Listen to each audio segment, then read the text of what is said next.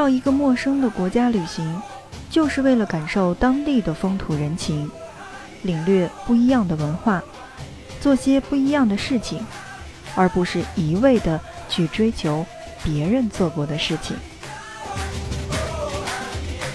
FM 轻奢时光，本期内容：听着声音去旅行，让我们一起飞往泰国曼谷。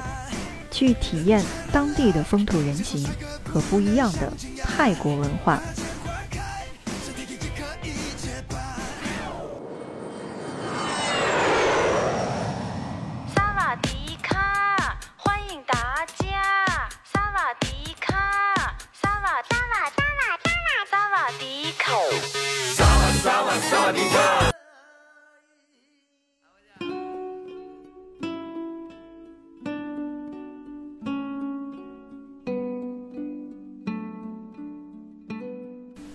萨瓦迪卡，欢迎来到 FM 轻奢时光，听着声音去旅行。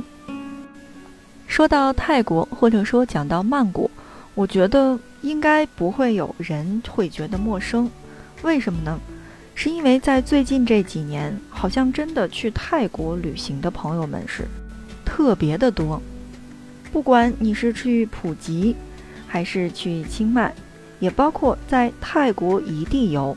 好像真的选择最多的应该就是泰国了，而且现在我们的娱乐业很发达呀，我们的泰国明星 Mike，然后还有很多的我们的泰国的电视剧也都可以在各种的 App 上来看得到，所以其实我们在身边对于泰国来说并不陌生。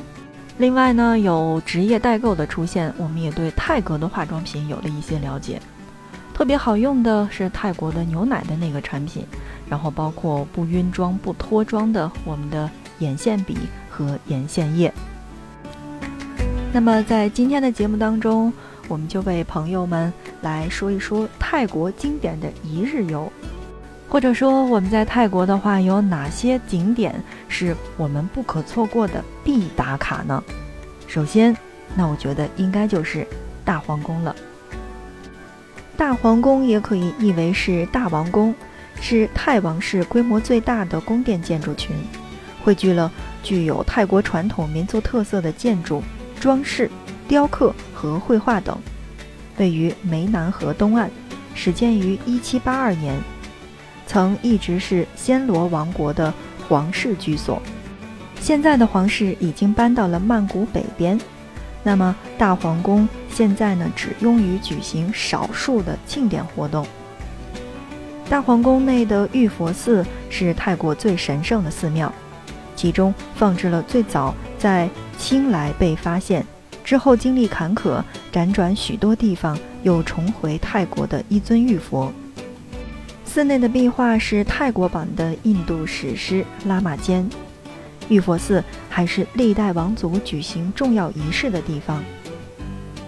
当然呢，在这儿有一个小贴士要告诉大家：参观大皇宫的注意事项。当然，如果你在参观大皇宫的时候，也应该是做足了攻略的，那就是要穿戴整齐，禁止穿无袖的 T 恤、背心儿，包括露脐装、透视装，还有你的任何短裤、破洞裤都是不允许穿的。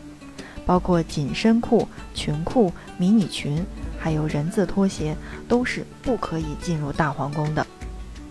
当然了，大皇宫只有举办皇室仪式时才是闭款的。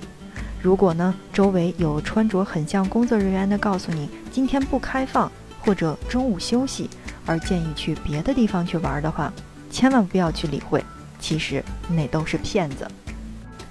除了大皇宫之外，还有一个地方叫做卧佛寺，卧佛寺是曼谷面积最大、最古老的寺庙，拥有一千多座佛像，其中包括一尊长达四十六米的泰国最长的卧佛像。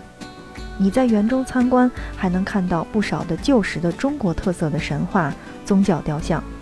这里也是泰国的第一所公立大学所在地，传统泰式按摩正是在这儿发源的。寺庙附属的按摩学校提供按摩，还有足疗等服务。当然，你在泰国的话，除了寺庙就是寺庙了，包括黎明寺。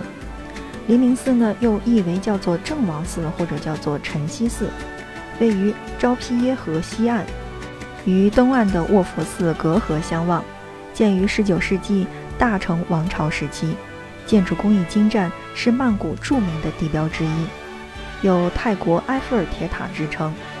主塔八香塔高81.85米，围绕一圈为234米。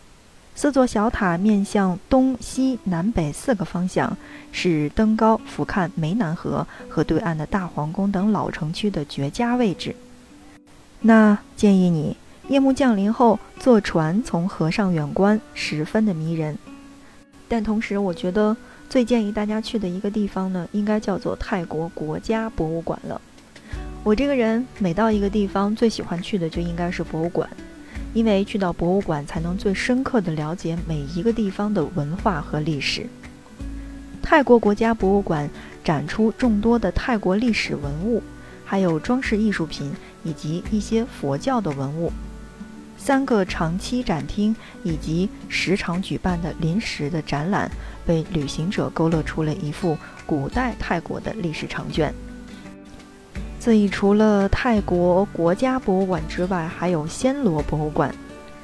暹罗博物馆是一座外表看起来很有西式风格的黄色外墙建筑，皆在介绍泰国及全球历史变迁以及人们习惯。除了文物之外，还采用了电脑特效、视频，还有场景模拟等新型的技术，吸引年轻的观众。并且还会不定时的去各地举行我们的很多活动，吸引观众。而且在我们的博物馆内呢，有几款纪念性的邮戳，可以盖在明信片上作为纪念。在暹罗博物馆不远处就有一个鲜花批发市场，可购买到鲜花和水果。博物馆的开放时间其实跟我们国内是差不多的，是跟我们的上班或者说休息时间呢，正好是完全不同的。那暹罗博物馆的开放时间是周二到周日的上午十点到下午六点，而我们刚才说的泰国国家博物馆开放时间是周三到周日的上午九点到下午的三点三十分。注意的是，泰国国家博物馆在周一和周二是不开放的。说了必打卡的景点。再来说一说我们必去的一个地方，叫做考山路。考山路在泰语中是生米路的意思，因为以前这里有很多米店，现在则成了很多廉价旅馆的聚集的区域。走在街上会遇到很多各种语言、各种肤色的旅行者，但这里也成了兜售各种商品的路边市场，可以买到二手书、劣质的 T 恤。墨镜、帐篷等，在宋干节，也就是当地的泼水节当天，这里会是曼谷最有节日气氛的地方。另外，也有很多的电影是在这儿取景的。如果你在曼谷的时间是有限的话，那么曼谷的经典一日游你就要做好准备了。早晨八点钟的时候，可以去看看清晨当中的黎明寺。上午九点。可以看看曼谷最古老的寺庙卧佛寺。逛完卧佛寺，再走进皇家的居所大皇宫。中午一点的时候该吃饭了，可以去尝尝传统的泰餐。这一家店的名字呢是怎么拼呢？叫做 K R U A，然后第二个词是 A P S O R N。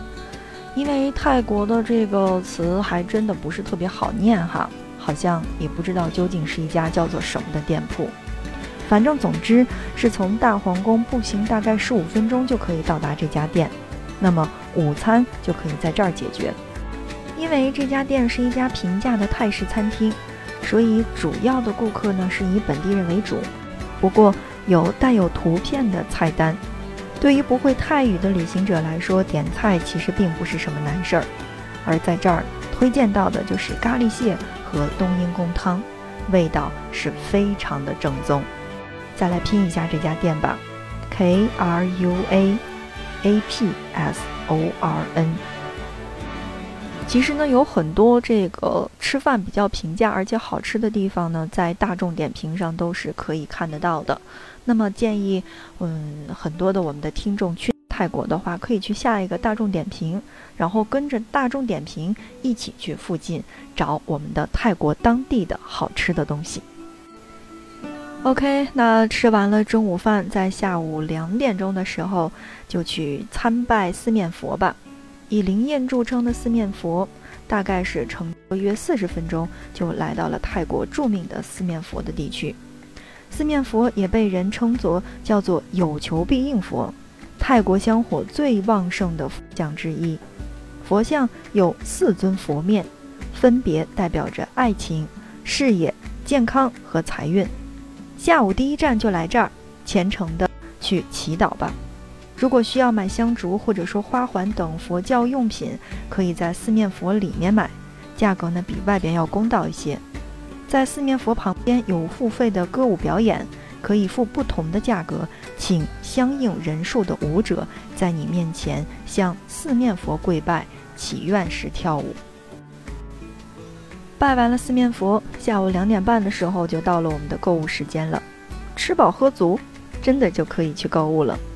暹罗百丽宫是一座时尚的购物中心，规模很大，与西边的暹罗中心和暹罗发现中心连成一线。这三家购物中心里最受欢迎的便是暹罗百丽宫。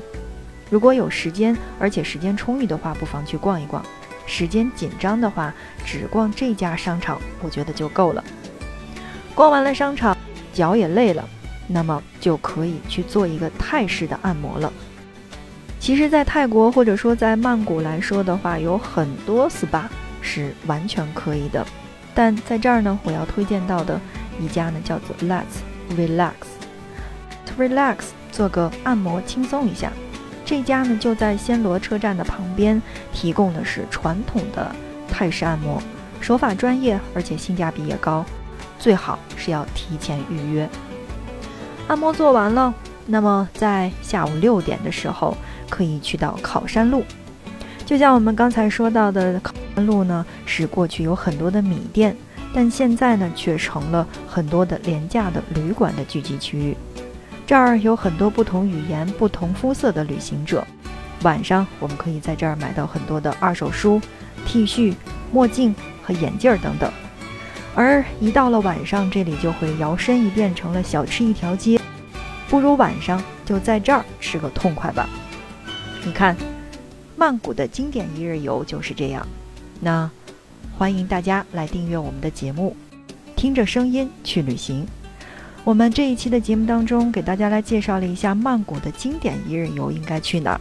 那在下面的节目当中，我们会给大家来继续聊一聊曼谷，听一听我们的曼谷还有哪一些是值得我们去的。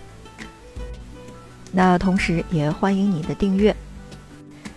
我们的本期内容就是这样了，感谢你的收听，我们下期内容不见不散。